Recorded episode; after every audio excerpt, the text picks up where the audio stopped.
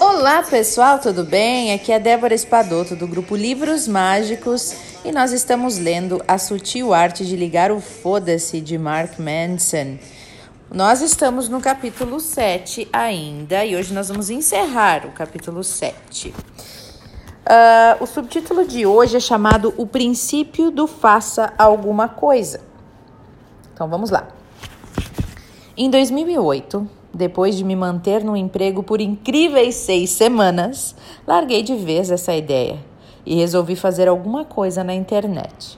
Na época, eu não tinha a menor ideia do que eu estava fazendo, mas eu concluí que se era para continuar pobre e infeliz, ao menos seria trabalhando para mim mesmo. Ao mesmo tempo, eu só me importava com mulheres. Então, eu liguei o foda-se e criei um blog para falar sobre as doideiras da minha vida amorosa. Logo na primeira manhã, em que eu acordei como meu próprio patrão, o terror me consumiu. Sentado diante do laptop, pela primeira vez me dei conta de que eu era totalmente responsável por todas as minhas decisões, assim como pelas consequências também. E cabia a mim o web design, o marketing, a otimização de, mecanismo, de mecanismos de busca e outros assuntos obscuros. Estava tudo nas minhas costas. Então eu tomei uma atitude que qualquer pessoa de 24 anos que acabou de largar o emprego e não tem a menor ideia do que está fazendo tomaria. Eu baixei alguns jogos e fugi do trabalho como quem foge do vírus ebola. Conforme as semanas se passavam e minha conta bancária mergulhava no, no vermelho, fui ficando claro, foi ficando claro que eu precisava pensar em alguma estratégia para me forçar a trabalhar as 12 ou 14 horas por dia necessárias para fazer um empreendimento decolar. E o plano veio de um lugar inesperado. Um professor de matemática que eu tive no ensino médio, Sr. Packwood, dizia assim: Se você está empacado num problema, não fique parado pensando. Comece. Mesmo que não saiba o que está fazendo, o simples ato de entrar em ação e tentar solucionar o problema vai acabar fazendo as ideias certas aparecerem na sua cabeça. Nos primórdios daquela rotina de trabalho autônomo, quando o esforço era diário, eu não tinha um caminho definido a seguir e estava apavorado com os resultados, ou com a ausência deles, né?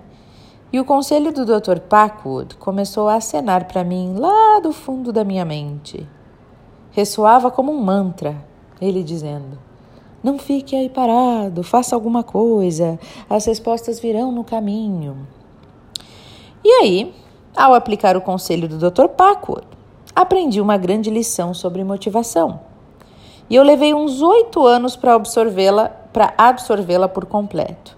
Mas o que eu descobri durante aquele longo e exaustivo período de lançamentos fracassados de produtos textos de aconselhamento risíveis, noites desconfortáveis nos mesmos sofás de amigos, rombos na conta bancária e centenas de milhares de palavras escritas, e a maioria não lida, né?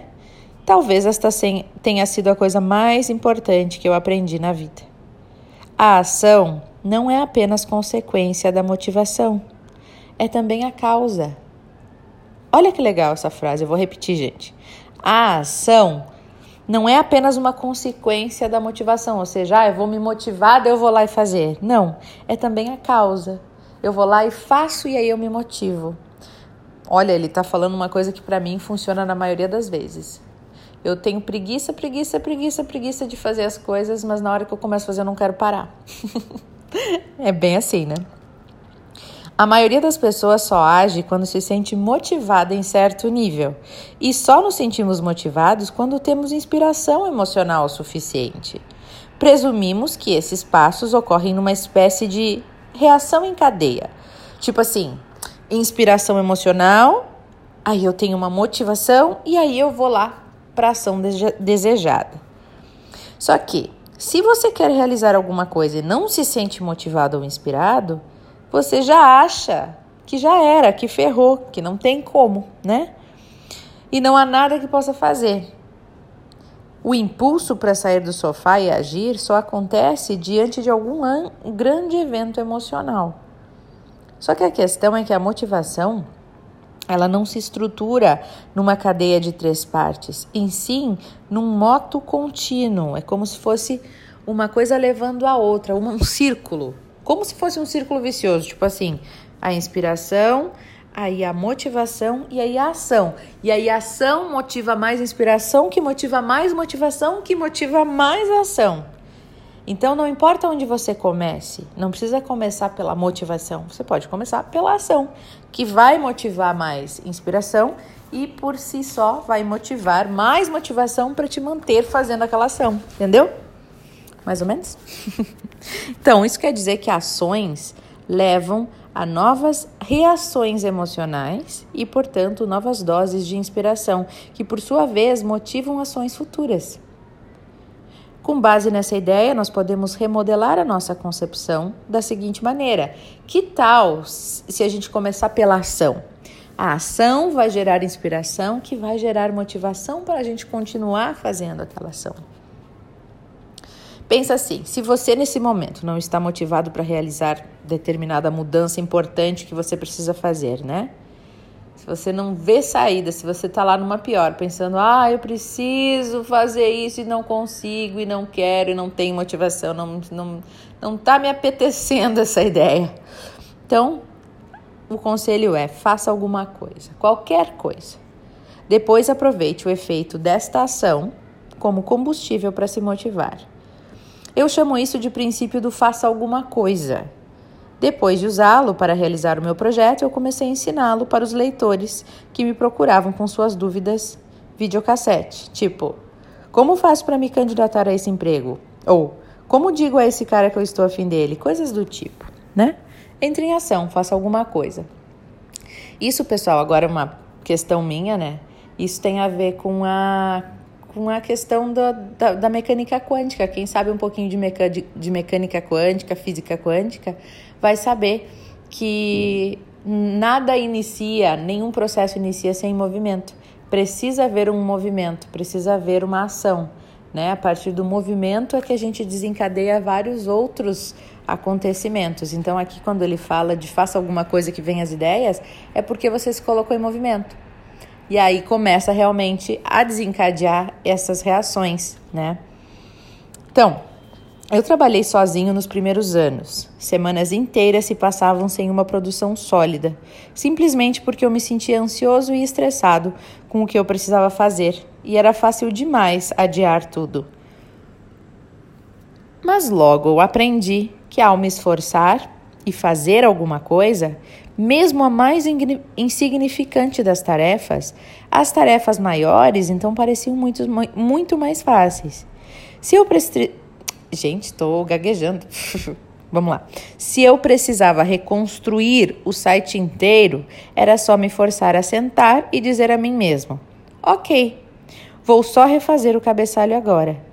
E depois que o cabeçalho estivesse pronto, eu naturalmente passava para outras pendências, até que quando me dava conta, estava envolvido com o trabalho e cheio de energia. Tim Ferriss, também ele, autor prolífico, conta uma história que ouviu certa vez sobre um escritor com 70 livros publicados até então. Alguém perguntou a esse sujeito como que ele conseguia se manter inspirado e motivado para escrever tanto. E ele respondeu: 200 palavras ruins por dia, só isso. A ideia era que, ao se forçar a escrever 200 palavras do jeito que fosse, certamente o puro ato de escrever o inspiraria, e quando via, ele tinha milhares de palavras. Se seguirmos o princípio do faça alguma coisa, o peso do fracasso é reduzido. Quando o parâmetro de sucesso é meramente a ação, quando todo resultado possível é considerado um progresso e tem seu valor, quando a inspiração é vista como uma recompensa e não como um pré-requisito, aí somos impulsionados à frente. Nos sentimos livres para fracassar e até mesmo o fracasso nos movimenta. O princípio do faça alguma coisa não apenas ajuda a superar a procrastinação, como contribui para a incorporação de novos valores. Se está no meio de uma tempestade existencial e nada faz sentido, se todos os seus mecanismos de autoavaliação o deixaram na mão e você não sabe o que esperar, se sabe que tem feito mal a si mesmo perseguindo sonhos falsos, ou que a sua autoavaliação poderia alcançar um parâmetro melhor que você desconhece, então a resposta é a mesma, gente. Faça alguma coisa. Pode ser a menor ação viável no momento, pode ser qualquer coisa.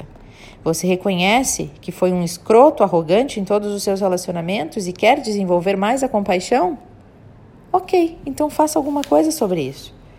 Comece com algo simples, como por exemplo, ouvir o problema de alguém e se doar um pouco do seu tempo para ajudar essa pessoa, né?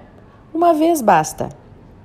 Ou comprometer-se a reconhecer em si mesmo a raiz dos problemas na próxima vez que ficar chateado. Apenas experimente a ideia e veja como se sente.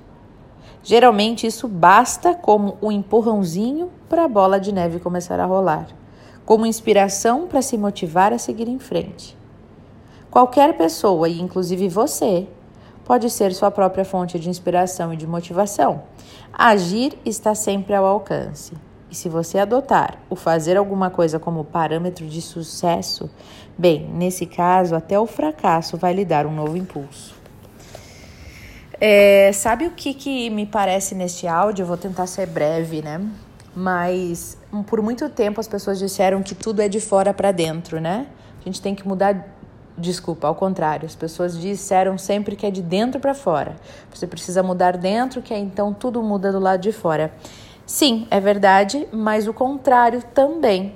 Teve uma cientista de Harvard que ela descobriu que eu já falei isso nos áudios em algum livro, mas não nesse que ela descobriu que a nossa postura e a nossa maneira como a gente se porta, como a gente está com a postura, ou seja, o nosso físico, é, influi muito no nosso interno. Então, por isso que quando a gente se maquia, que a gente, as mulheres, né, que a gente fica se sentindo bonita, isso influencia demais o nosso interior. Né? Quando a gente faz, vai, faz uma caminhada, isso influencia demais o nosso interior.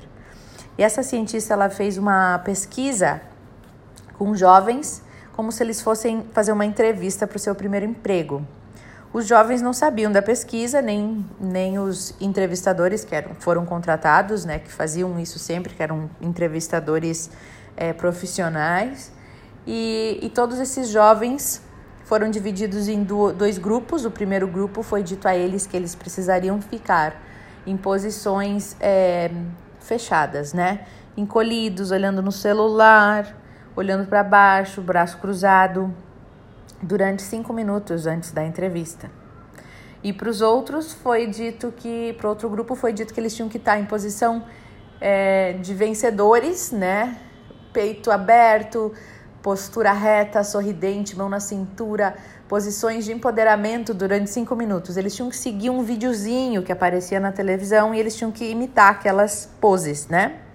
Então ali tinha pular com a mão pro alto como se tivesse vencido, coisas assim. E os outros seguiam o mesmo videozinho, só que com posições fechadas, dor, dor, mão na cabeça, como se estivesse com dor, mão fechada, tudo olhando para baixo.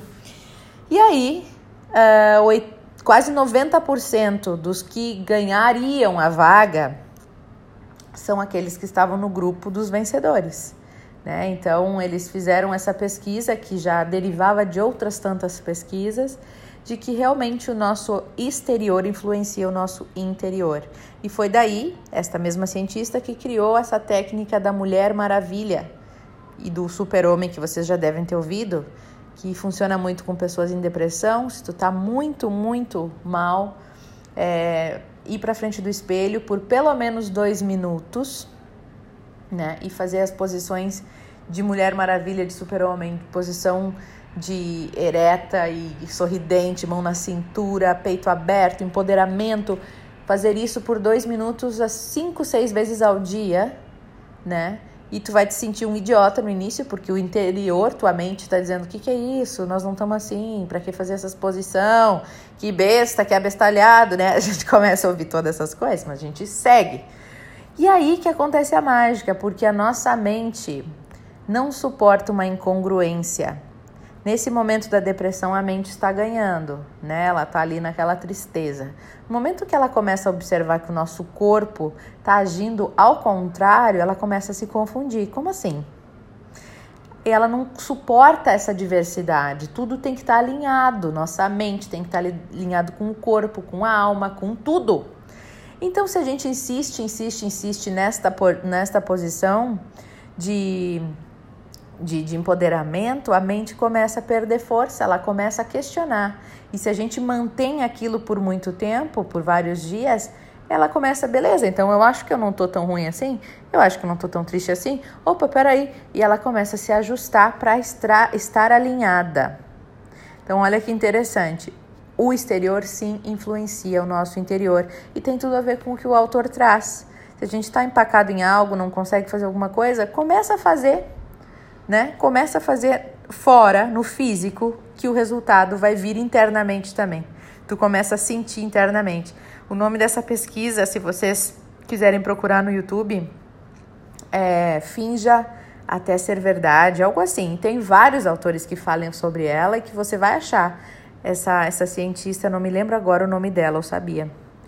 E é muito interessante ouvir falar disso. E aí você já começa a analisar também quais são qual que é a sua postura normalmente, né? Você sorri bastante, você tá sempre com aquela carinha de xoxo, porque isso está dizendo, tá moldando o que você sente lá dentro, né? Então você pode começar a analisar e ajustar como que você quiser se sentir, né? A partir do que você faz o seu físico. Então é isso, pessoal, para hoje. Eu espero que vocês tenham gostado do nosso, do nosso áudio de hoje e até o nosso próximo encontro.